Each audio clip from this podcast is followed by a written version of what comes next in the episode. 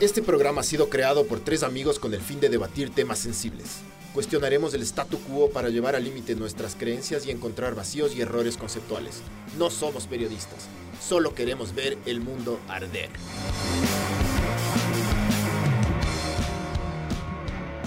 ¿Puedo molestar con agua también? Obvio. Sí, Ah, sí. chucha, perdón. ¿Ya estamos del aire o no? Sí, ya listo, estamos del aire. No importa, pan. Ah, sí, agua. Vos tienes barbs, hay un vasito. Eh, tenemos Hay cola, cerveza. agua con ron o no. Agua. Ah, Lo que sea. Mejor, güey. Bueno, estamos Hola, aquí con ¿En serio? Sebas. Suco. Así, así. No, cerveza no puedo. Así es como te, te autodenominas, ¿no es cierto? Así es tu, tu apodo, digamos. Zuko. Así El me- Zuko. Z-U-K-O, pero. Suco. Zuko. Entonces, estamos aquí con nuestro pana Suco. Eh, tiene un plan para subir el Kilimanjaro en agosto, ¿no es cierto? Eh, final, viajo finales de agosto, el ascenso será la primera semana de septiembre. El Kilimanjaro es en África. Son 5.000, ¿cuánto más o menos es? 5.895. Tres Ya. metros menos que el Cotopaxi. Ah, puta. Seguro. Como referencia, sí. Sí, sí. El- Es, eh, claro, lamentablemente ya no tiene glaciar, pero claro, es la montaña más alta del Kili, de, perdón, del África, el Kilimanjaro. Y, y claro, es súper conocida a nivel mundial porque hay todo este...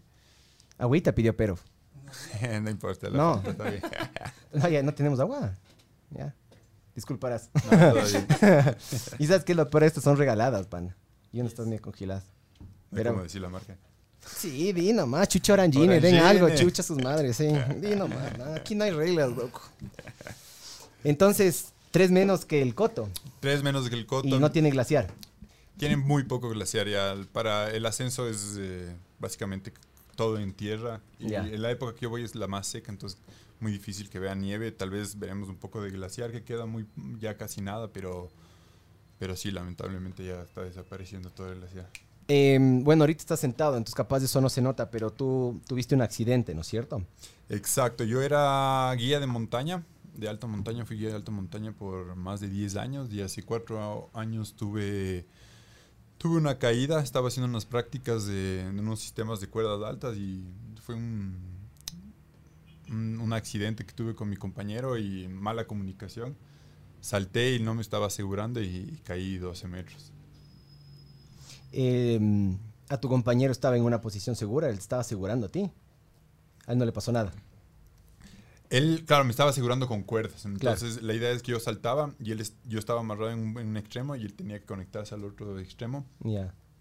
Y yo, eh, había muchísima gente, asumí que él ya estaba conectado, le pregunté si ya me tenía conectado, me dijo que no, y de ahí esperé un rato y simplemente escuché una, una afirmación, me boté y no me tenía, y claro, ya cuando estaba en el aire escuché un no, y caí. ¿Y la afirmación a qué afirmó? Alguien, alguna otra persona, otra, alguna otra persona dijo, madre, alguna otra persona dijo bueno o dale o alguna cosa así. Y claro, fue fue un accidente los dos.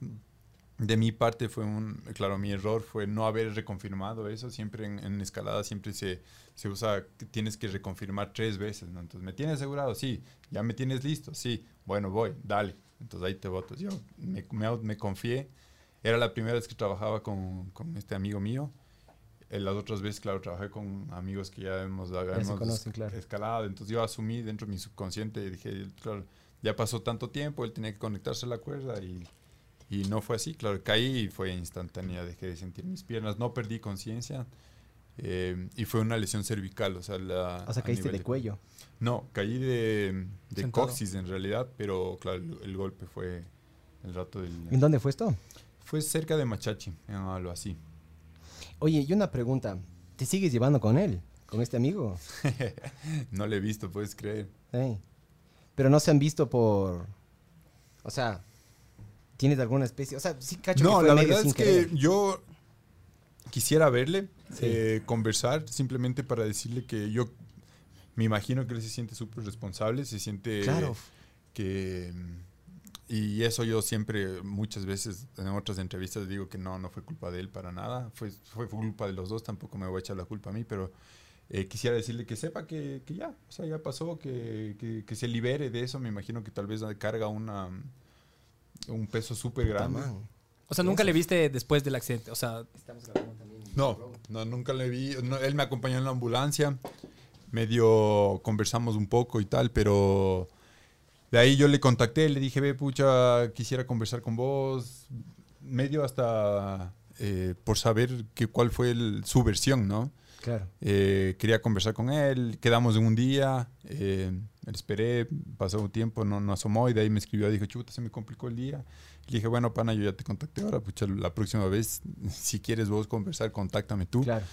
Y nunca se dio ese día, entonces eh, de ahí yo como igual sí quisiera, sí, sí me siento todavía responsable en que, en que quisiera conversar con el man y, liberarle de eso. Creo que para mí fue súper importante eh, aceptar, reconocer, perdonarme y perdonarle y, yo quiero que él sepa que, que yo no tengo ningún rencor con el man y no pasa nada y más bien es por él, ¿no? Yo creo que si es que carga algún peso, que se libere de eso y que, que sí, que todo Debe bien. ser enorme la carga. Imagínate, yo cuando te deba a vos 5 dólares me siento responsable, weón. Claro, loco. Sí, O debe ser duro. Duro, duro, durísimo, pa. Claro, puta, Duro, cinco durísimo. horas mar- marcan el día, bro. Claro. Eh, entonces, pasa esto del accidente. En la ambulancia, no sé si. ¿cuándo, o sea, cuándo- yo quiero el, el momento en el cual ya supiste que esto era definitivo. O sea, que, el- que no era porque, no sé, se te durmió algún nervio. Yo no sé de, de- de mucha medicina, pero ¿cuándo supiste que ya. Ah, Pasó mucho tiempo hasta que mm, médicamente me digan es eh, va a ser eh, eh, por toda la vida. El rato de la caída fue instantáneo. Yo dejé de sentir mis, eh, mis piernas y tal, y, y claro, no me quise mover porque ya eh, caché que había Ujú. algo, algo grave. El rescate fue súper bueno, no, no se complicó la cosa. Me dolían muchísimo los brazos. Eh, y claro, porque fue una lesión tan alta, se comprometieron también mis brazos. Yo, o sea, clínicamente yo soy cuadrapléjico porque perdí fuerza en mis brazos. Ya.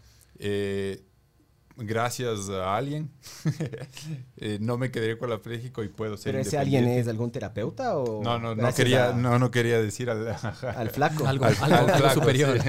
A alguna energía del más allá o yo qué sé. ¿No eres creyente? no soy creyente. Sí, sí. nosotros aquí también. O sea, yo soy medio agnóstico, digamos, porque yo digo, si es que dices que no hay Dios es porque alguna vez existió. O sea, si es que sabes que hay sombra es porque alguna vez hubo luz. Claro, sí. Por eso digo, no hay Dios. Porque capaz de alguna vez sí existió, pero este mantiene una postura mucho más densa. No sé Sí. si densa, pero bueno, no, no creo, digamos.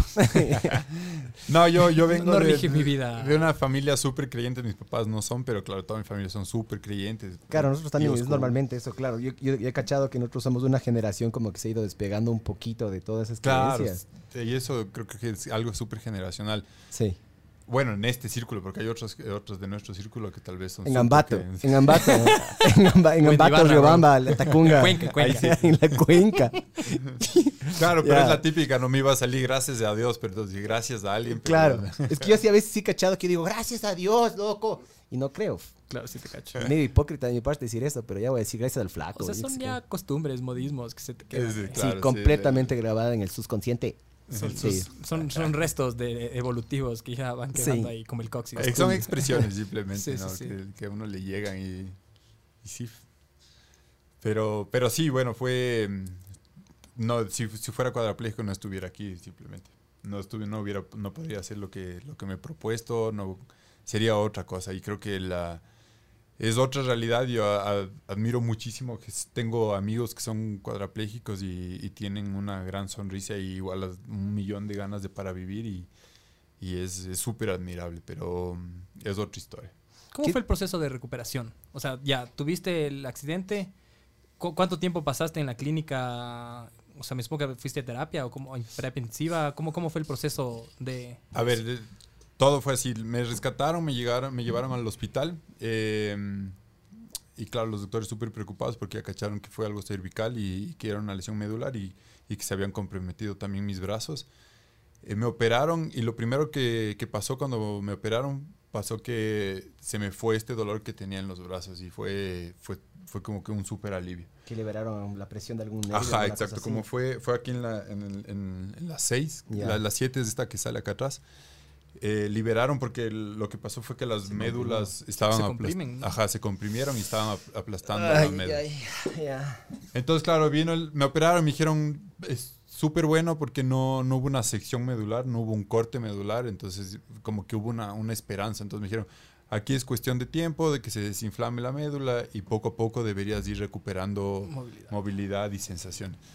Entonces eso fue como que fue chévere porque me dio una, una, una súper buena esperanza, pero también eh, de cierta manera me como que me jugó Barcelona, digamos, porque me agarré de algo Una falsa esperanza. claro, una falsa esperanza.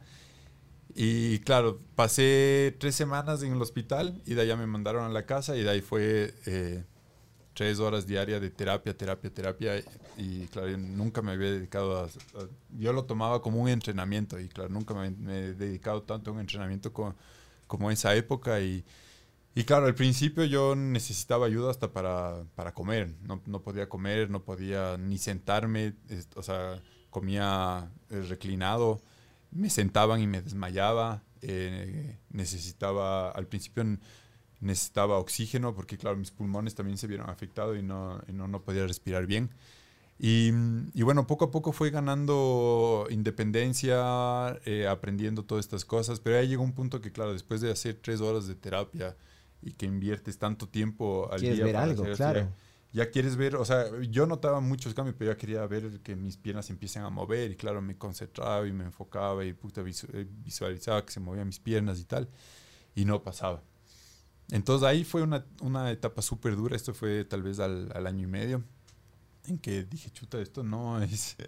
Si es para siempre. Mm, Sí, es para siempre. Entonces ahí, ahí fue súper duro, porque claro, como escalador, guía de montaña, amante de la aventura, y decía, Claro, puta, esto se me viene y yo, ¿cómo voy a vivir sin escalar? ¿Cómo voy a vivir sin mis, mis deportes?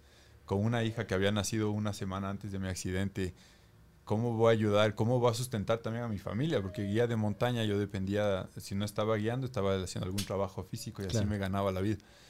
Entonces se te vienen un montón de miedos y, y claro, pucha, es, es tenaz y decir, ¿y ahora, ¿y ahora qué hago? y creo que, claro, ahí lo, lo más difícil fue aceptar la- mi, mi nueva realidad, mi nueva condición de vida y, y buscar otras opciones. Eh, en esa época fuimos a, a un instituto en, en Barcelona que me ayudó muchísimo, el Instituto Guzmán, que son especializados en, en cuestiones neurológicas. Y como son los catalanes, no súper directos, dijeron, pana, esto, eh, a pesar de que no tienes una sección medular, eh, lo más probable es que, que sea definitivo. Pero ¿qué onda con la tecnología moderna? No hay, no hay terapias. Porque he visto que, por ejemplo, en biomecánica han hecho algunos avances.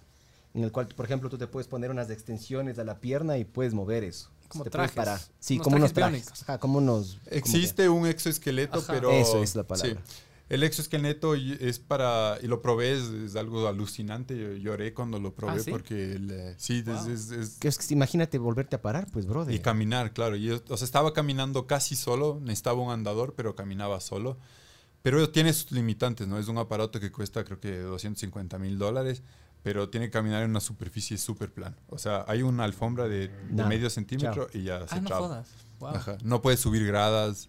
O sea, en esta ciudad estuviera fregado. ya. Claro, claro, o sea, no sirve. Sí, dos- eso- 250 mil botadas Aquí a no hubiera podido llegar. Claro, parqueado ahí. Eso, eso nos pasó ahorita para este edificio, por ser viejo. Me imagino. No, viejo y los manes, Hay unas los manes se ahorraron, se ahorraron. Sí, se ¿vos ahorraron. Los, claro, los, los ingenieros o lo- los, arquitectos se ahorraron. Entonces, en vez de hacer un ascensor por cada piso, hicieron un ascensor por cada dos pisos. Entonces, está como el ascensor en el entrepiso y hay gradas de subida y de Ya bajada. vamos a averiguar quién es el arquitecto. ¡Ah! Hay que ver, claro, quién fue, el, quién fue la ¿Quién fue constructora hijo de de este edificio puta? que no pensó. Claro, obviamente la mayoría eh, peor hace que nadie 30 piensa. años. O sea, genuinamente Claro. nosotros, te voy a decir, ser completamente honesto. O sea, yo, yo, No, yo cuando que no lo vives, ¿no? cuando, No. cuando nos dijiste, ya, ya, sí, pana, sí voy a ir, dije, ah, chucha, ¿y cómo vamos a hacer? Y toda la huevada. Por eso, porque no, yo no lo sé jalamos por la ventana, ¿verdad? Claro. Por un sistema de porque como no, no- leas, claro. como piano. claro. Pero dije, que vayas rodando la ciega. Entonces, claro, ese tipo de cosas uno no se pone a pensar, pero estos panas en ese entonces que no, no sé. Ahora ya hay una conciencia Creo bastante que hay, no, no, y hay- alta. creo que hay leyes ya. O sea, eh, a ver, la ley Eso dice que tú. si es, si es- me he metido un montón, obviamente, es algo que me- el- el- si no lo, no lo vives, no lo, no lo aprendes y no te importa, ¿no? Pero ahí la, la ley dice que, claro, si vas a construir algo, tiene que ser accesible. Lo que ya está construido, tienen que hacerse unos Adaptar. ajus- ajustes razonables, que es lo que llaman Ya. ellos, ¿no? Pero imagínate el costo que tiene hacer este edificio accesible, o sea, es, es una locura. Creo que sería bueno, tal vez más barato botarlo y empezar de nuevo. Entonces, planificar algo es el, eh, hacer algo accesible, no tiene un costo extra. Pero Antes, si vas a antes. exacto, pero si vas a adecuar cacho. algo, es carísimo. Claro, Entonces, el, adecuar es... Claro, es aquí tendrían que ser como montacargas o unos... Por gradas, ah, En las, en las gradas, en cada piso, porque aparte son Sí. en todos los pisos. Y es como... Claro. Y además que es, es- es algo súper egoísta que, claro, no pensamos en... eh, yo, bueno, ahora estoy hablando en mi caso ahorita de una persona con discapacidad, pero no es solo una persona con discapacidad, ¿no? Es un Imagínate anciano. O Un una- anciano, o vos mañana lesión, te rompes claro. las Sí, sí, rodillas, verdad, yo qué sé, y, y empiezas a usar muletas y te tienes que mandar de esas... o ir en bus o 20 alguna cosa así. claro. Yo estoy convencido de que, por ejemplo, uno se cree invencible hasta que te pasa. O sea, yo, yo creo que la, la- en general la, la filosofía de vida, uno, yo he valorado la salud cuando he estado enfermo, no cuando estoy como saludable. Exacto, Y yo te creo das que cuenta, es, ¿no? sí, yo creo que es lamentablemente es, es la filosofía que uno tiene de siempre buscar placer, siempre estar cómodo y a veces no se pasa. Y justo cuando no te pasas te pone un poquito en perspectiva que la vida no es así nomás. Claro, no- no- uno no valora hasta que no lo tiene, ¿no? Sí, sí, lamentablemente. Y, y sí, eso bueno, ha sido un proceso de valorar lo que realmente tengo ahora, ¿no? Valoro puta, que puedo mover mis manos y que puedo, que puedo vivir solo, que puedo manejar, puta, es, es un lujo. Imagínate yo, moverse en esta ciudad si no tienes transporte privado en una silla de ruedas es un dolor de cabeza. Yo a las personas que les veo en los semáforos en silla de ruedas digo, ¿cómo se van a ir a su casa en el sur, en la ecovía que tiene unas rampas que son más peligrosas que si no estuvieran, ¿entiendes? ¿Y cómo hacen? ¿Se botan de la silla? Les ayuda. Les ayudan, les deben Necesitan ayudar a la la gente. en la si es calle, que no hay loco. nadie, güey. Les toca esperar. O sea, o sea, su vida es distinta, loco. Claro. O sea, tipo, todo no es como que, ah, llego, si quieren llegar acá a las cinco y media, tienen que salir a las tres, loco. Por si acaso. Total. O sea, total, su sí. vida es distinta, loco. Durísimo. O sea, de hecho, un Claro, son montón, cosas que genuinamente uno no piensa. un montón de No gente simplemente claro. tiene su vida restringida. O sea, simplemente está presa en su casa porque en verdad no puede ni salir a la vereda de su casa porque por ahí no tiene quien le ayude. O sea, si vos quieres salir y no hay nadie que te jale y no tienes una vereda o unas gradas en tu casa y no tienes quien te baje, te quedas en tu casa. Te quedas en tu casa, claro. Sí, me Oye, una pregunta. duro, loco. em, ¿tú, ¿Tú estabas asegurado en el momento del Sí, accidente? sí, sí, sí, por suerte, porque si no estuviéramos fregados, sí. Porque todas esas mierdas, todas esas terapias, me imagino que O son sea, caras, ¿no? ¿no? bueno, de principio, bueno, todo el costo que fue el accidente, la eh, el, el mes, casi mes en el hospital, todo eso fue casi 100 mil dólares total. Y, y después de eso, todo lo que viene post, fuera, o sea, después del accidente, ¿no? Eh, las terapias, una silla de ruedas, que esta silla cuesta 3 mil dólares, Wow. pero me hace, o sea, me da una independencia. Para mí, lo, lo que más amo ahorita es mi silla de ruedas. ¿Y ¿Qué tiene de especial? Ajá. ¿por qué Es de cara? titanio, Ah, es wow. súper liviana. eh, yo no pagué eso, yo la compré de segunda mano, pagué mil, pero es el precio real, ¿no? Entonces, mis costos diarios de las sondas, lo que para orinar necesito una sonda que cuesta 35 centavos, orino tres, cinco veces al día. Entonces, eso súmale al mes, son unos costos, es una, una locura y todo eso no te cubre el seguro. Y para la montaña igual tienes que llevar tu sonda y todo, ¿o cómo haces ahí? Sí, lo- una sonda fija también. ¿Ya? Y si te orinas de ahí nomás, no, no. Es en la montaña no puedes. O sea, puedes estar con pañal y tal, Con pero pañal, es, claro, no es- horrible, es pues. Claro, Estás mojado, por ahí, no, es, es feo. sí. Claro, el, la preparación que estás haciendo para el Kilimanjaro, ¿cómo es? ¿Cómo...? Bueno, para empezar, o sea, dijiste, chuchamán, quiero subir una montaña. ¿Dónde, ¿De dónde arranca la idea de, o sea, A ¿qué, qué ver, pasó? ¿Con quién te peleaste? el- ¿Qué, qué pasó? Retomemos igual el- Claro, lo, poquito mismo antes. del... eh, yo estaba en esta búsqueda de, de hacer deporte más Ajá. que nada, ¿no? Y, y un pana, el, el Pato Holguín, que ya lleva 10 años en silla de ruedas, él me vino a visitar a los cuatro meses de mi accidente y en una hora me dijo todo, cómo iba a ser toda mi vida futuro. Y me dijo, chévere que hagas terapia, pero no inviertas tanto tiempo en tu terapia, métete a hacer deporte, ven, te invito a, a que vengas a jugar tenis conmigo. Y yo, ah, chévere el tenis, me invitó algunas 10 veces, creo que fui una vez y chévere el tenis, pero No yo necesitaba salir a la montaña Claro. y tal. Cuando me fui a Goodman, pude probar estas bicicletas adaptadas que aquí en Ecuador eh, no habían. ¿Los hand cycles o cuál? Estas hand cycles, exacto. Que es una bicicleta que existen diferentes modelos, pero básicamente el modelo más sencillo es dos ruedas atrás, una adelante y, Vas acostado. vas medio sentado, acostado y todo es con las manos. La, la tracción, los frenos, la dirección. Y en Goodman probé y dije, "Puta, esto es lo mío. no sé cómo. eh, busqué una de segunda mano porque además son carísimas. Las bicicletas de- cuestan 7 mil euros y tal. Encontré una de segunda mano que me costó 2.500, me la traje. Y a la semana que llegué, mi, mi taita me dijo, te inscribí en las últimas noticias, 15 kilómetros. Y, "Puta, ¿qué? Pues no he hecho ni 10 kilómetros que va para poder los- las últimas noticias. No, dale, tranquilo, anda, disfruta. Claro. Me metí a la carrera, le gocé, me hice creo que más de una hora y, fue, fue lo mejor. Yo nunca había sido competitivo, pero el hecho de estas competencias es bacán porque es un espacio solo para uno que te cierran las calles, no tienes que estar lidiando con el tráfico ni ninguna hueva. Y bueno, me metí a competir después de las últimas noticias. Dije, bueno, ¿y ahora qué? Fue una maratón, 40 kilómetros. Probemos la maratón. Me fui a la maratón de Guayaquil. Fue una gozadera también. Ahí, le, ahí, bueno, después, antes de esto, le convencí al pato, probó la bici y el pato También le gustó. dejó el tenis y ahora está dedicado. Oye, ¿qué tan más rápido es ir en silla versus ir corriendo a pie? Porque Rally es más rápido, ¿no es cierto? ¿O no? Sí, sí, muchísimo más rápido. Sí. O sea, para que tengas una idea, la, la gente en, que trota se hace 50 minutos, creo que es un buen tiempo, 45. Ujú. La- o am, aficionados tal, se hacen tal vez más de una hora. El año pasado que ya había entrenado y ya me dediqué tal, hice 36 minutos. Entonces, Chucha madre. Es un vuelo. o ¿Y el que gana cuánto hace? Algo El así. trotando. Eh, Ah, sí. El, el que gana hace algo así. La- en la última No, noticia no. hacen 40, Sí, 30 40, y- 39. 40, no, sí. no, menos de 50 hacen. Menos Sí. de 50. Hacen- es una locura, vuelan. Sí, vuelan a otro nivel. Pero bueno, aún así no, no, no es No, más no. rápido que la silla, ¿no es Va- cierto? van a dos y medio, 2.40 el kilómetro, brother. No, en la silla vas volado. O sea, van más o menos a, ese- Esta- te- van a esa, a esa misma velocidad, verás. O Pero sea, vas son, volado, sí, Son no, no, no. locotes, los manes son Sí. locotes. Sí, es una bala. Tal vez en los, pero claro, en la maratón, claro, en maratón yo hago hora 40 y el tiempo récord ahorita creo que es Dos dos horas, dos un horas, dos, dos horas, Dos horas, dos, un minuto. Claro, imagínate. ¿no? Intentaron romper hace poquito en el circuito de. Monza. Nike hizo una campaña e intentaron romper. Creo que hicieron dos horas, dos, dos, minu- dos horas, un minuto, dos horas, dos dos minutos. Pero no, no, el récord no es de este Moreno en, en la de Berlín que hizo 59. Sí, pero ese es un récord en una maratón oficial. Oficial. Lo que querían hacer es romper el récord directamente y, y cerraron el circuito de Monza. Eh, le pusieron, de hecho había un auto y ponían un láser atrás. Y ellos tenían, que era el- como que el pacer.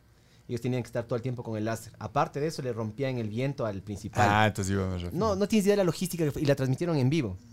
Y fallaron por puta 40 segundos, un minuto, alguna cosa así y no romper el récord. Hicieron unos zapatos nuevos solo para esa huevada. O sea, no tienes idea de la logística. O sea, Nike metió billete para esa Dos horas, un minuto, 39 segundos. Ahí está. Eso, es- pero eso fue lo que hizo este pana. No me acuerdo el nombre, pero. Claro, y el récord en hand cycle, Kipchoge se llama. El Berlín récord- 2018. el 2018, claro. El récord en hand cycle es hora 12. Siempre hay, siempre hay un vicioso, diga.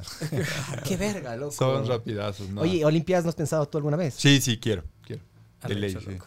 Bueno, retomando eso para Claro, yo me voy a la verga, ¿no? Yo me voy, a las Aguanta, amiga. Claro, fren- frénenme, por favor, frénenme. Claro, Claro, claro. La cosa es que, bueno, yo estaba enfocadísimo en esto de la de este hand cycle en carrera ley. de ruta. Y, bueno, de ahí corrí el Ironman, eh, que fueron 90 kilómetros, hice en postas con un par de amigos tam- con eh, amputados los dos. Y la cosa es que, bueno, un día me llama una amiga, la Gisela. Tolada. Los Todavía no amputados, los amputados, los amputados nadaron, me imagino, ¿no es cierto? Sí. Bueno, un amputado. Un amputado nadó y el otro amputado corrió con una prótesis eh, que es una como pata de, un, eh, de, de De canguro. carbono, ¿no? Es de carbono. Y sí, de carbono. Le dicen pata de canguro porque tiene Ah, una sí, sí, forma sí, sí, media, sí. Y, y bueno, la cosa es que me llama esta amiga, la Gisela, y me dice, che, boludo, ¿quieres subir el Kilimanjaro? Y yo, puta, el Kilimanjaro. Se me De- ocurrió de una. no sé cómo, pero si es que ya lo han intentado, lo han hecho, hagámosle. Me invité, eh, me, me puse a investigar y tal, y claro, ya vi que alguna gente ya lo ha intentado. Han intentado y no lo han logrado. No, sí lo han logrado, pero con asistencia. ¿Y tú planeas hacerle con o sin? Yo voy a ir a tratar de hacerlo todo lo que pueda sin asistencia. Eh, estábamos hablando al principio de un posible récord Guinness y tal.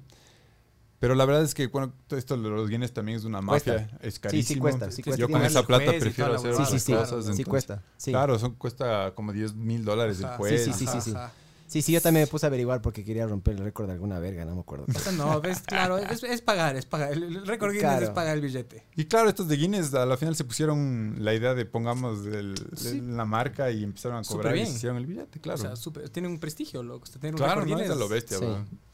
Pero bueno, yo voy a tratar de hacer todo lo posible y, y si es que lo logro hacer sin asistencia será lo bestia. Pero Igual sería récord mundial, ¿o no? Sí, lo o sea, indistintamente de Guinness. ¡Vamos, o no, chucha! Es récord mundial. Y récord, o sea, igual se puede aplicar a un récord Guinness si es que está todo documentado y si es que tienes gente que eh, son testigos. ¿De Entonces, eh, Jehová o...? No, mentira, mentira. sí te espero cacho, no pero... encontrarme esos. sí te cacho, pero el- lo que yo vi, por ejemplo, lo que hacen es... Ponen una... mm, Ponen un control o te dan una... No sé cómo hicieron esa vez. Creo Tienes que cumplir ciertas cosas. Para el Kareklov creo que agarraron y le dieron un le dieron una bandera, que le entregaron ese rato y tenía que tomarse una foto en la cima. Pero le daban ese rato con algún código, alguna mierda así. Exacto, y ese mismo, esa misma bandera tenía que tomarse Sí, sí, la foto sí, en la... sí, sí. sí. Vas a hacer eso. Claro, la idea es hacer todo lo que pueda para hacerlo sin asistencia, pero como dice el, el Chris, un gringo que ya lo intentó, o bueno, a la final nadie sube una montaña solo. Imagínate, yo decir que no he subido con, sin asistencia, si yo necesito asistencia que me pasen la silla, Claro. ¿entiendes? Sí. Entonces decir que subí solo no existe. Decir que lo subí solo en la bicicleta sin que alguien me haya empujado es diferente.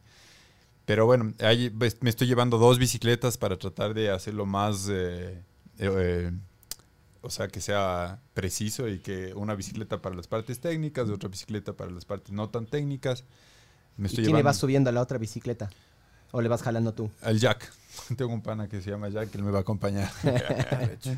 Entonces, eh, claro, para la, eh, vamos a montar un sistema de unas winchas, un sistema de unas eh, tablas 4x4 o, o como las que utilizan para 4x4.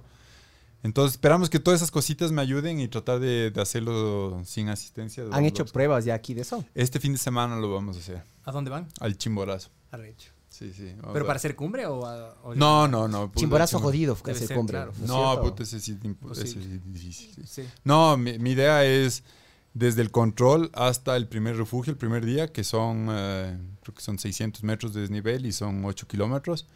Y el segundo día del primero al segundo refugio, que son 300 metros de desnivel y no sé la verdad cuánto sea en kilómetros. ¿El pero Kilimanjaro cuánto desnivel tiene? el Kilimanjaro desde cuando empiezas hasta la cumbre son un poco más de 4.000 ¿Qué? metros ¿Cuatro mil? De su vida. de subida. ¿Y cuánto tiempo vas a hacer eso? ¿Vas a hacer de una sola? No. No, son más o menos, van a ser 6, 8 días. Ah, wow. Claro, cuatro Claro, mil. claro.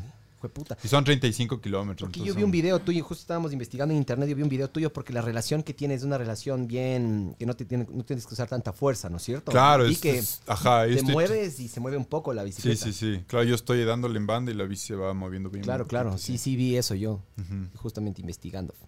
Te cacho. Pero, a ver, cuatro mil ¿Cuántos son- kilómetros diste? ¿25? 35 kilómetros.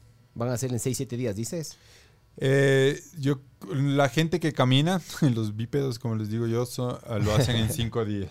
Ah, full. con un día de descanso. Entonces yo estoy calculando, por lo que he visto en mis entrenamientos y tal, yo creo que voy a hacer dos campamentos extra y, y dos eh, eh, días de descanso extra. Entonces van a ser en total 6, 8 días de subida y serán dos días de bajada, algo así. Ah, sí. Vas con Jack, me dijiste que se llama el pana. Jack. Mi pana Jack Bermeo, que mm, ¿Y va es de Juan camarón- Bermeo o es Jack Bermeo?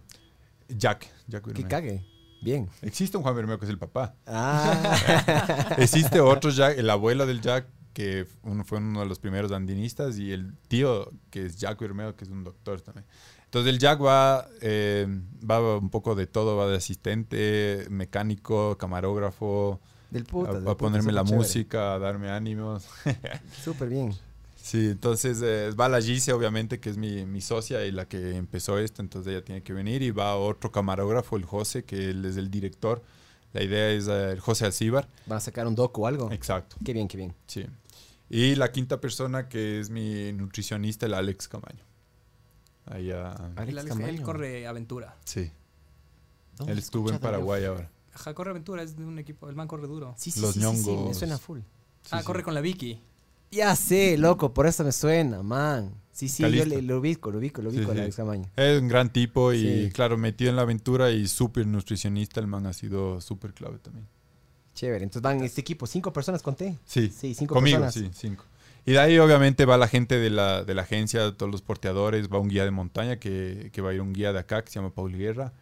Y, y bueno, hay cupos abiertos. La idea es que también gente de acá, si quiere sumarse al viaje, venga y nos acompañe durante la ascensión. Sería chévere. Hay gente, la gente te puede aportar a ti, porque me imagino que esta mierda cuesta, ¿no es cierto?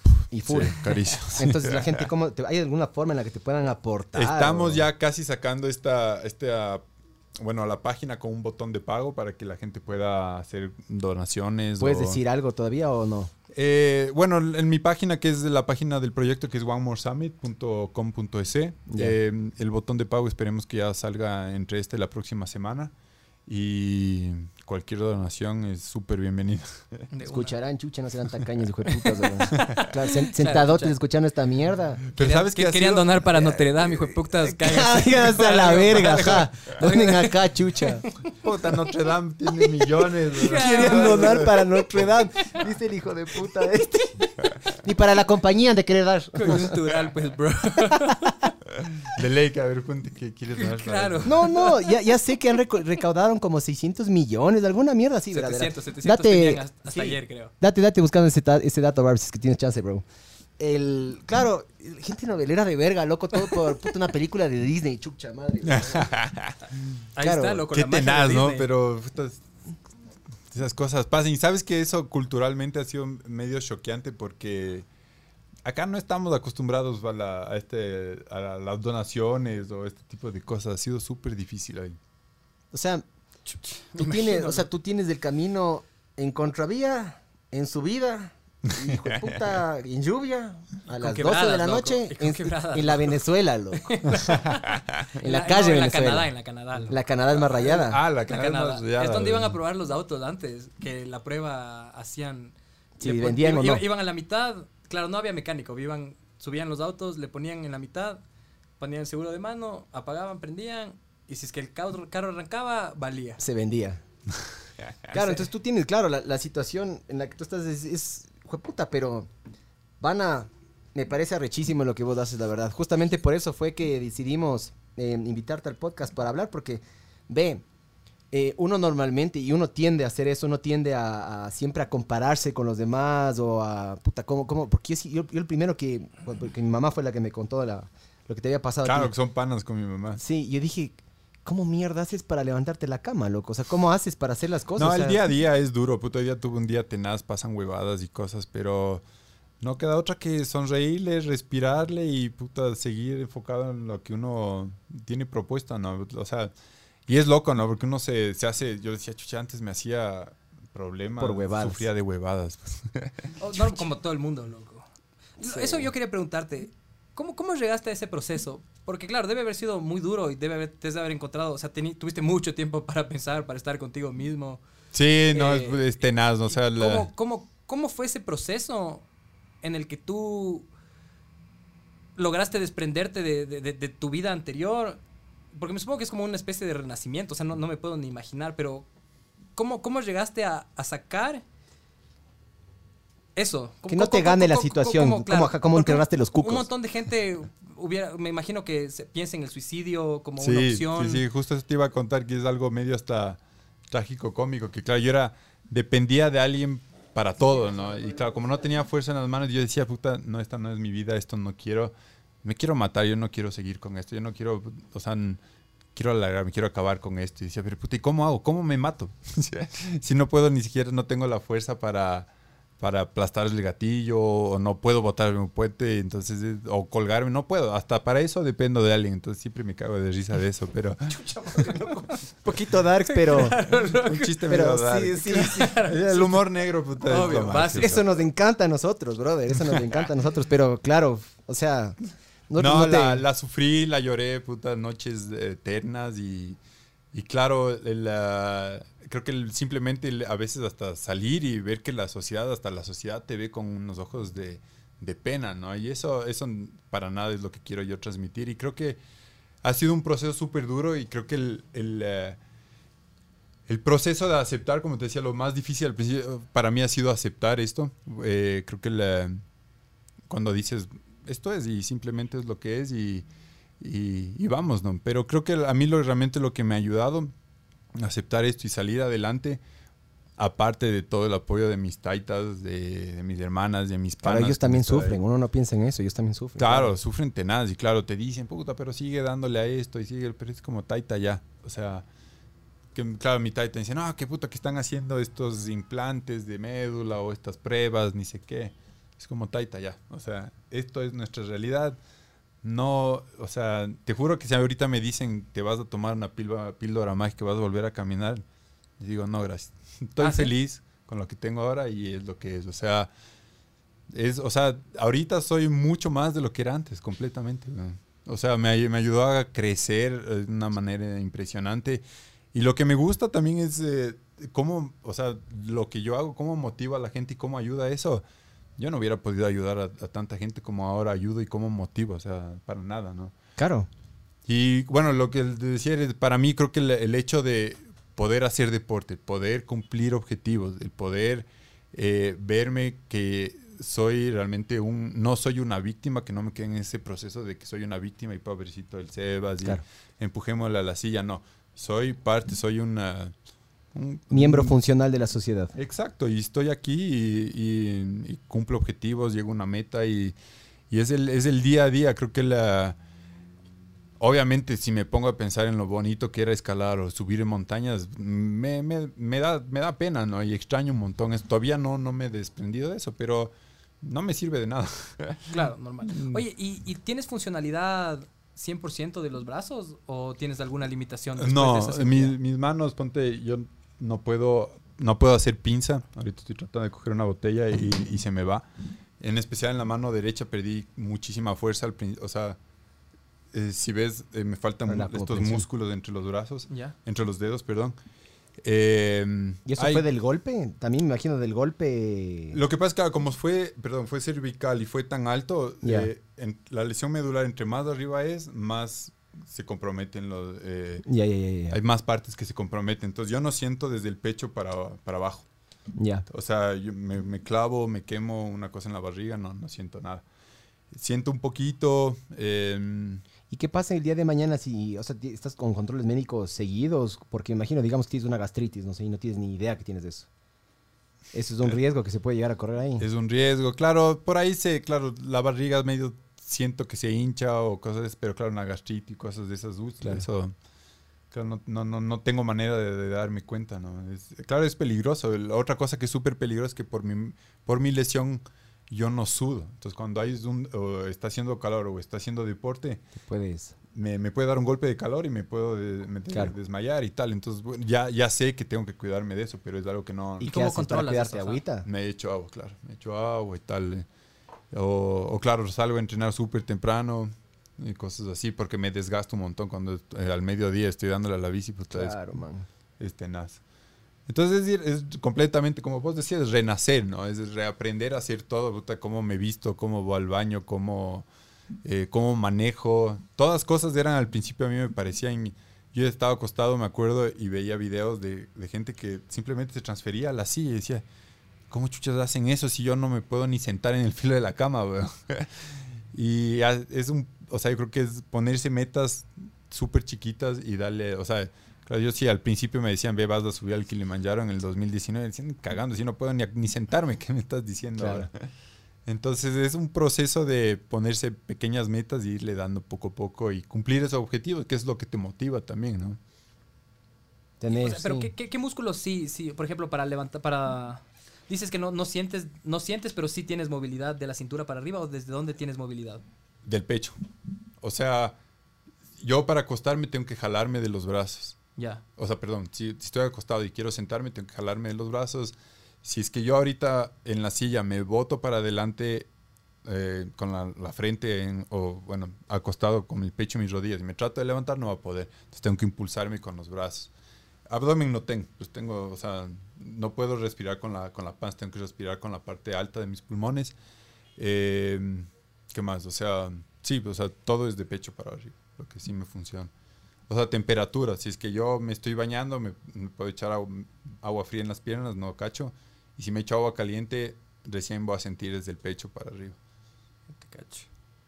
El, ah, por ahí está el video, vi que tenías el video por ahí, Barbs. Sí, eh, primero está esa de las donaciones. No, eso ya vale, verga. Más bien donenle a él todo lo que vayan a donar en 700 Notre Dame. millones para Notre Dame. Sí, 700 Más millones para Notre Dame. un hito de esos. weón. Chucha, diga. Ese es el video promocional tuyo, ¿no es cierto? Este es un video que salió al principio ajá, del, eh, del promocional del, eh, del Kili. Eh, fue de los primeros que hicimos, sí. Póngale, Barbs. A la masa, vamos. Bueno, hoy voy a hacer un pequeño resumen de Este es Sebastián. No, no lo miren con esa carita de qué lindo, porque no lo es. Es terco, es necio como una mula. ¿Qué como una mula? Ya les gustaría a las mulas tener la necedad de Sebastián. Lo malo no es que sea necio y que se le ocurran cosas que para otros son imposibles. Lo realmente malo es que te enamora, te envuelve y acabas haciendo lo que él quiere. Y siempre lo consigue. De una o de otra manera lo consigue. Ahora, por ejemplo, quiere subir al Kilimanjaro. Sí, al Kilimanjaro, el monte más alto de África, como lo oyen. ¿Y saben qué? Lo va a conseguir. Va a volvernos locos a todos para conseguirlo. Y con esa carita. Sí, esa, esa, esa que sabe poner también. Hay veces que creo que es natural. Eh, No la pone, eh, le sale así. Este es Sebastián, mi pana Sebastián. Y hoy está aquí con nosotros para... para... Iba a decir convencerlos, pero no, eso ya lo consiguió. Creo que en realidad para contarnos que vamos a subir al Kilimanjaro. La pregunta es, ¿cómo vas a subir tú con nosotros? Este es Sebastián. Y sí, estoy muy orgulloso de él. Así me mire con esa carita de conseguirlo todo, porque es un ejemplo para cualquiera, porque lo va a conseguir con o sin ti, pero lo va a conseguir. Y yo no pienso perdérmelo. ¿Y tú? ¿Te lo vas a perder? Salió chévere, ese le... Sí, sí, súper bien. Sí, súper chévere. eh, Ese ya fue un extra que quiere editarle un poco. Oye, em, las personas de alguna manera te van a poder seguir en vivo. ¿Has intentado pensar poner algún tracking, alguna mierda? ¿Es Va a haber un tracking. ¿Sabes que la- al principio decía, o, bueno, o mi idea era hacer como que una, eh, de alguna manera dar reportes hasta míos. Ahora con la tecnología se puede hacer todo. Claro. Pero desde medio se pierde un poco la, la gracia. También es una montaña y quiero desconectarme un poco un rato de las redes sociales. Va a haber un tracking, eso sí, de ley de cómo vamos a ir avanzando. Pero mm, creo que no, vamos, no van a saber hasta que yo salga de ahí sí qué va a pasar. Chévere. Eh, y, y claro, mi idea es tratar de que el día de cumbre, eh, eso sí, tratar de, de que toda la gente me acompañe de alguna manera y se suba a alguna cumbre o, o esté pendiente de lo que está pasando ahí. Eh, planifiquemos nosotros una subida a alguna cumbre para estar más cerca de vos también, loco. Eso una. está, está de hacer. Sí, de sería hacer algún evento medio cague. Claro, de Que una. pana, sería lo genuinamente te digo, lo que vos haces a mí me parece arrechísimo, man. Gracias. Porque ¿Qué fecha es? Eh, finales de agosto dijiste. Eh, yo creo que el, el viaje, no, salgo de aquí, lo que pasa es que son tres días de viaje, debemos de salir finales de agosto, pero la cumbre será alrededor del 8 o 10 de septiembre. ya, De una. está de hacer un alguito para, Sí, pues de Leif. para que la gente se entere, chucha, porque, man, yo te digo, a veces eh, uno se preocupa por huevadas, pana. Y cuando uno ve lo que tú quieres hacer, y de ley lo vas a hacer, como dice el video, porque se nota. Eh, apoyar de alguna manera posible.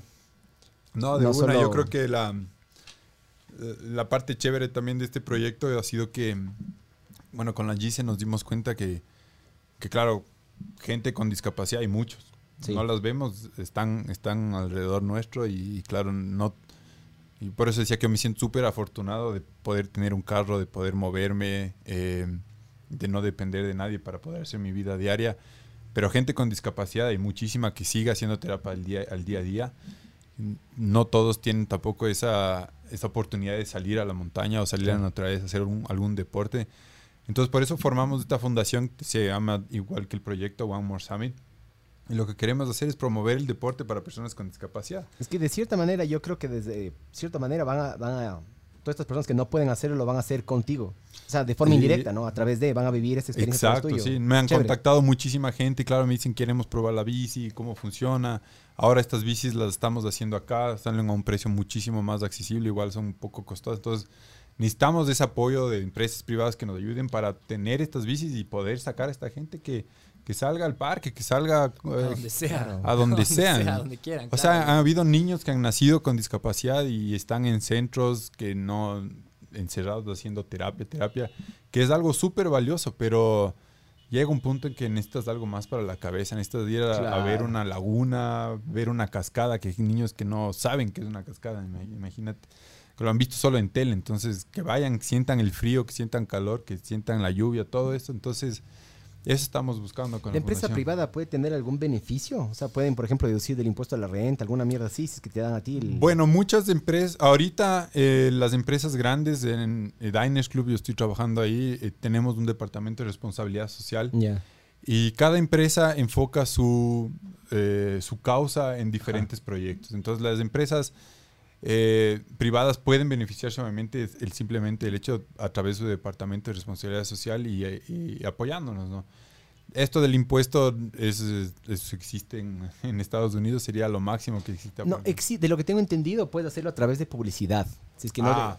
si es que por ejemplo, se si es que tú puedes vender un espacio publicitario en tu, en tu silla, Ah, ya. eh, O en documental, tal vez. El documental o lo que mierda sea, y tú factures, es me imagino que esa es la forma, ¿no? ¿no? No soy un experto en esta mierda, pero yo también estaba intentando buscar para financiar un proyecto que tenemos. Eh, capaz yo creo que a través de la publicidad, porque de lo que tengo entendido del impuesto de la renta, el 5% uno puede donar para publicidad. Destinar. Ah, entonces Destinar. Destinar, claro. No, no, ajá, exactamente. Porque donar es listo, das y ya. Pero sí creo que se puede, por ejemplo, tú agarras las facturas de estos manes o a quien sea y recibes el beneficio de que ellos en vez de pagarle al Estado, te pagarían a ti, Claro. obviamente estás haciendo algo. Claro, ¿no? Y lo que nosotros, eh, cuando nos reunimos con, con empresas y tal, le decimos, no, bueno, si quieren donarnos, chévere, pero lo que nosotros estamos ofreciendo es una inversión en nuestro proyecto. Súmese que nosotros, y nosotros les ayudamos también a publicidad, su, eh, darles publicidad a su marca y tal. Es que claro, jodido, jodido. La gente es muca. Somos Muxi.